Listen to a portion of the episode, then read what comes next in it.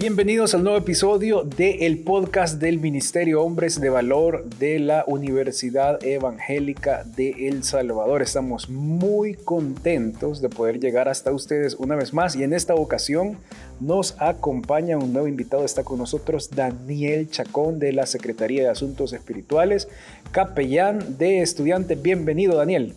¿Qué ondas, eh, Edu? Como bien te digo, eh, me da un placer estar con ustedes a través de este podcast. Un saludo a todos aquellos que lo escuchan y están aprendiendo de, este estudio que estamos llevando a través de Esdras. Si quizás un par de cosas antes de entrar al texto. Eh, primero queremos animarlos a que se suscriban a las diferentes plataformas en las que eh, se puede reproducir este podcast y que lo compartan con otros hombres que ustedes consideren que este contenido puede ser de bendición o que sirva para alcanzar a otros. Número dos, el propósito de este podcast es eh, recordar o anticiparnos a lo que estamos estudiando en nuestras reuniones del Ministerio Hombres de Valor cada jueves. Es el primer jueves de, de cada mes, así que ya toca la próxima semana. Y justamente lo que vamos a hacer en esta ocasión es anticiparnos anticiparnos al texto que vamos a estudiar el próximo jueves. Estamos desarrollando eh, un estudio en el libro de Esdras y apenas hemos avanzado en los primeros versículos. Vamos por el capítulo 1. Voy a leer del versículo 5 en adelante y, y nos vamos a detener ahí sobre algunas ideas. Porque lo que estamos haciendo es que estamos desarrollando el libro de manera histórica, pero nos estamos deteniendo para poder sacar algunos principios de esta historia fascinante que son totalmente relevantes y aplicables a nuestra realidad ahora y sobre todo a nuestra realidad como hombres. Entonces dice Esdras capítulo 1, versículo 5. Entonces se levantaron los jefes de las casas paternas de Judá y de Benjamín y los sacerdotes y levitas, todos aquellos cuyo espíritu despertó Dios para subir a edificar la casa de Jehová, la cual está en Jerusalén. Ya vimos esos versículos ya estuvimos aprendiendo sobre estos versículos, sobre la influencia que estos hombres, los líderes, tuvieron y cómo eh, la obra de Dios ocurre cuando los líderes se levantan a hacer la obra de Dios. Versículo 6 dice, y todos los que estaban en sus alrededores les ayudarán con plata y oro, con bienes y ganado y con cosas preciosas, además de todo lo que se ofreció voluntariamente. Y el rey Ciro, ok, eh, esto es lo que vamos a ver ahora, porque hemos llegado hasta el versículo 6, donde dijimos que para ser parte de la obra de Dios, tenemos que incomodarnos, tenemos que invertir, tenemos que inspirar a otros. Pero vamos a ver esto ahora, versículo 7. Y el rey Ciro sacó los utensilios de la casa de Jehová que Nabucodonosor había sacado de Jerusalén y los había puesto en la casa de sus dioses. Los sacó pues Ciro, rey de Persia, por mano de Mitrídates, tesorero. Hay un nombre especial y difícil de pronunciar. Eh, el cual los dio por cuenta a Sesbazar, príncipe de Judá. Y esta es la cuenta de ellos. Aquí vamos a ver un listado de las cosas que sacaron. 30 tazones de oro, 1000 tazones de plata, 29 eh, cuchillos, 30 tazas de oro, otras 410 tazas de plata y otros 1000 utensilios. Todos los utensilios de oro y de plata eran 5400 todos los hizo llevar Sesbazar con los que subieron del cautiverio de Babilonia a Jerusalén. Ok, ¿qué podemos aprender eh, o qué podemos sacar de esta lista interesante de, creo que es la vajilla soñada de toda ama de casa? Eh, imagínate qué cantidad de utensilios de oro y de plata. Pero ¿qué tiene que ver esto con nosotros como creyentes? Solo voy a a poner sobre la mesa el principio del que vamos a platicar y vamos a aprender en nuestra próxima reunión y podemos conversar ahora para iniciar. Los utensilios que pertenecían al templo de Dios habían sido llevados también cautivos y habían sido utilizados adentro de otros dioses eh, paganos. Aquí tenemos un cuadro espiritual interesantísimo porque justamente eso es lo que pasa también en nuestras vidas eh, de manera espiritual. Si nosotros hemos creído en Jesús y hemos puesto nuestra fe en el Hijo de Dios, ahora hemos sido transformados hacia una nueva naturaleza y ahora también tenemos un nuevo propósito. Hemos sido quitados eh, del cautiverio y hemos sido arrebatados de las manos de Satanás y ahora pasamos a ser instrumentos eh, de Dios. ¿Qué, ¿Qué podrías decir sobre esto de entrada, Daniel? Fíjate que es bien interesante ver ese punto al saber de que hay utensilios eh, con mucho valor. Creo que ese es un punto importante. Y otro es que estos tenían un propósito, pero ese propósito fue apartado, se desenfocó la razón de estos utensilios y como tú bien lo mencionaste, fueron llevados a la casa de otros dioses. Y si vos sos muy, muy específico en ese texto, vemos que son dioses paganos. Y entonces están siendo dedicados, están siendo utilizados para otros fines, otras razones por las cuales no fueron diseñados. Yo creo que aquí es un tema muy importante porque nos lleva a hablar acerca de un propósito y del diseño original del cual tenían estos utensilios, ¿verdad? Entonces está un antes y un después, ¿verdad? Que ahora sin duda Esdras está siendo parte de esta restauración. Y, si, y si nosotros vemos, yo puedo ver mi lugar en el plan de Dios, pero también enfocar si estoy siendo utilizado para otros dioses o estoy siendo utilizado para la obra de Dios. Y creo que esta es una de las preguntas que como hombres nos ayudan a reflexionar. Nos ponen en el, en el plan, en el, en el mapa de, de la obra de Dios en la familia, en la sociedad, en nuestro trabajo. Eh, somos herramientas. Yo recuerdo que eh, Pablo lo mencionaba eh, en las cartas a Timoteo, que somos utensilios, ¿verdad? Algunos, ¿verdad? Están siendo honrosos, pero otros no están siendo honrosos. Mm, de acuerdo. Qué bueno que lo mencionas porque para poner la base bíblica, y solo voy a mencionar los versículos ahorita, yo los animo a que los busquen, aunque lo vamos a ver con mayor detenimiento en la reunión la próxima semana. Justamente lo que está hablando Dani está en 2 de Timoteo 2, del 20 al, al 21, y luego también Pablo en, en 2 de Corintios 4, 7 habla de que somos vasos de barro, eh, en 1 de Pedro 3, 7 también podemos encontrar, por ejemplo, esta referencia donde dice de que...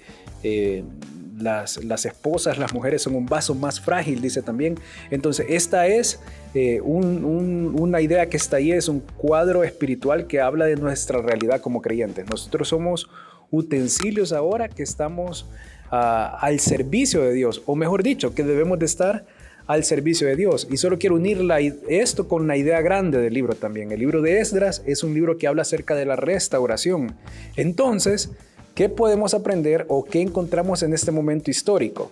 En el que va a Ciro y saca los utensilios y dice, hey, estos utensilios son de la casa de Dios, han estado aquí, han estado siendo utilizados para eh, propósitos para el cual no fueron creados originalmente pero ahora hay que llevarlos al templo. Ahora que estamos restaurando el templo, hay que, hay que llevarlos al templo y deben de ser utilizados en el templo. Uniéndolo con esa idea grande, entonces podemos decir que Dios está restaurando el propósito de estos utensilios. Quizás otra palabra que podría quizás eh, eh, conectar con nosotros es poniendo las cosas en orden, ¿verdad? Porque están totalmente desordenados, hay un desenfoque del uso y ahora eh, Ciro está poniendo las cosas en orden. Y creo que la palabra restaurar es bien completa, es bien integral. Eh, para restaurar, eh, quizás una de las primeras cosas es ir poniendo las cosas en orden. Aquello que está apartado, está totalmente desubicado, necesitamos ponerlo en su lugar para restaurar correctamente. Eso es una parte fundamental. Yo creo que esa es una buena manera de decirlo, poner las cosas en orden y quizás también el principio todavía queda general porque podríamos ir específicamente sobre cada cosa, pero también el principio general quizás es, estos instrumentos habían sido utilizados para usos deshonrosos, que en este caso era servir a otros dioses, ahora iban a ser utilizados para el diseño original que era servir para Dios, porque estos utensilios de hecho eran santificados o sea, que eran de uso exclusivo para el, dedicados para, para el servicio que ocurría dentro del templo. Y habían sido totalmente, voy a decir, desnaturalizados del propósito original. O sea, servían a otros dioses eh, totalmente eh, contrario a la idea original, que era, vamos a hacer estos utensilios, los vamos a utilizar eh, y los vamos a dedicar exclusivamente para el servicio de Dios, que es lo mismo que ocurre en nuestras vidas. Yo aquí nos animo, aunque yo sé que todavía el principio está establecido de manera general, a que consideremos si estamos eh, sirviendo, si nuestras vidas están siendo utilizadas eh, para poder adorar a Dios, para poder glorificar a Dios. Creo que eso es algo necesario en nuestras vidas porque puede ser que nos esté sucediendo lo que le está pasando a estos utensilios. Por mucho tiempo fueron dedicados al Señor, pero hay una etapa en nuestra vida que nos desenfocamos, nos apartamos de ese diseño, de ese propósito. Y quizás este estudio, estos podcasts, y que animo, ¿verdad? Si no los has escuchado los anteriores, vaya a buscarlos y los puedas eh, eh, meditar. Y quizás a través de estos estudios tú estás retornando, ¿verdad? Y comenzando a restaurar, ¿verdad? Porque ese es el énfasis, restaurar nuestra vida para que luego podamos restaurar a otros. Así que eh, podemos, yo sin duda me, me, pongo al lado de estos utensilios. En ciertas áreas de mi vida estuvieron tan lejos de Dios que fueron usados, ¿verdad?, para otros propósitos, pero que ahora que me encuentro con Dios, restablezco mi relación con Él, comienzo a, mejorar mi relación con Dios, mi vida va teniendo ese sentido original por el cual Dios me ha creado y tengo, puedo unir, ¿verdad?, mis dones, mis talentos para ese propósito. Sí, y, y quizás dos cosas, porque uno podría pensar, eh, pues no, la verdad es que yo estoy viviendo para los propósitos de Dios porque llevo una vida buena eh, dentro de lo que cabe. Eh, o sea, yo no, yo no he, matado a nadie, ni estoy pensando en que quiero matar a nadie, o yo no soy traficante de drogas o armas, ¿verdad? o algo tan escandaloso, o yo soy fiel en mi matrimonio y, no estoy adentro de una relación de, de adulterio o fornicación. O sea, todas estas cosas como escandalosas. Eh, o yo no estoy diciendo eh, el caso más extremo, ¿verdad? Que es, yo no estoy dudando acerca de, de mi identidad ahora, ¿verdad? estos temas. Eh, y, yo no creo que, que yo deba de hacer otra cosa que en mi cuerpo que para la que Dios me ha diseñado. O sea, esas cosas son como escandalosas, pero en realidad quizás nuestro corazón se está siendo desviado acerca de decir que nuestras prioridades, nuestros propósitos o nuestras pasiones no son las que deben de ser. Eh, quizás estamos poniendo nuestras prioridades, propósitos y pasiones en, en este mundo únicamente, en lo que puedo producir en este mundo. Y eso no puede parecer escandaloso, pero a veces caemos en esa trampa también. Y, si estamos poniendo nuestro propósito, pasiones y prioridades en este mundo, estamos viviendo para algo para lo que no hemos sido creados, porque ahora debemos de enfocarnos en, la eternidad y demás.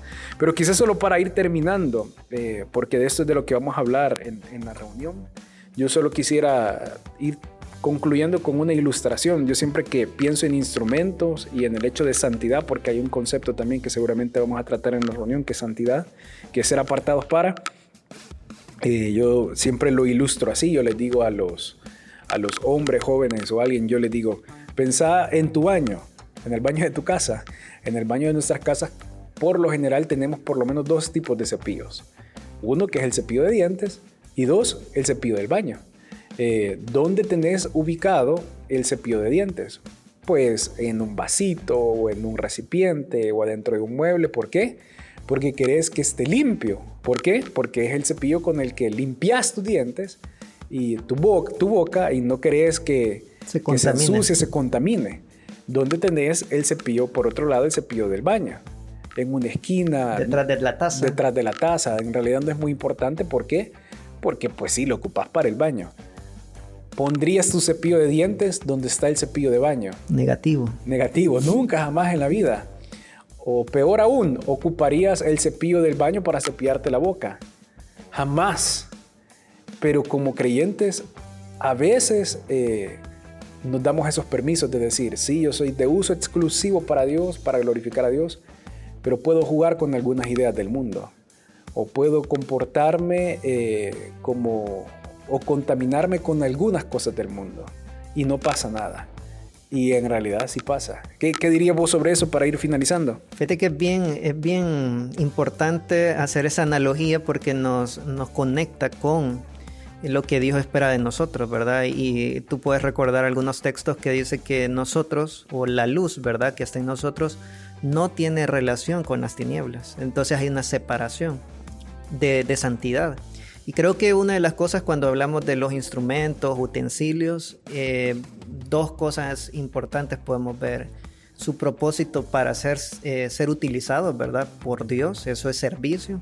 Y la otra, la comunión, es decir, la cercanía que nosotros podemos tener con Dios. Entonces, al ver esos instrumentos, a ver el propósito y, el ser apartado, ¿verdad? La santidad, eh, conecta con estos dos elementos, servirle a Dios y el tener una comunión con Él. Si no, estamos muy, muy mal, ¿verdad? Y necesitamos hacer esos cambios genuinos. Sí, de acuerdo, de acuerdísimo. Yo solo puedo decir amén, como siempre digo, y para no spoilearnos más acerca de lo que vamos a estar platicando y aprendiendo la próxima semana, lo vamos a dejar hasta aquí. Yo les animo a que no falten, no falten a la, a la reunión que tenemos este próximo jueves al mediodía siempre. Eh, de manera virtual y a que sigan eh, compartiendo esto, a que sigan aprovechando este recurso que, que es bueno, creo yo, para, para poder recordarnos y para poder animarnos a hacer estos cambios que Dios quiere hacer en nuestras vidas y, y, estas restauraciones que Dios quiere hacer en nuestras vidas. Así que gracias Daniel por habernos acompañado. Buenísimo, gracias a vos y animo a los demás, ¿verdad? Puedan retar a otros hombres a conectarse en la próxima reunión y también a estar escuchando estos super podcasts. Bueno, yo les agradezco por haber llegado aquí hasta el final y nos escuchamos en la próxima.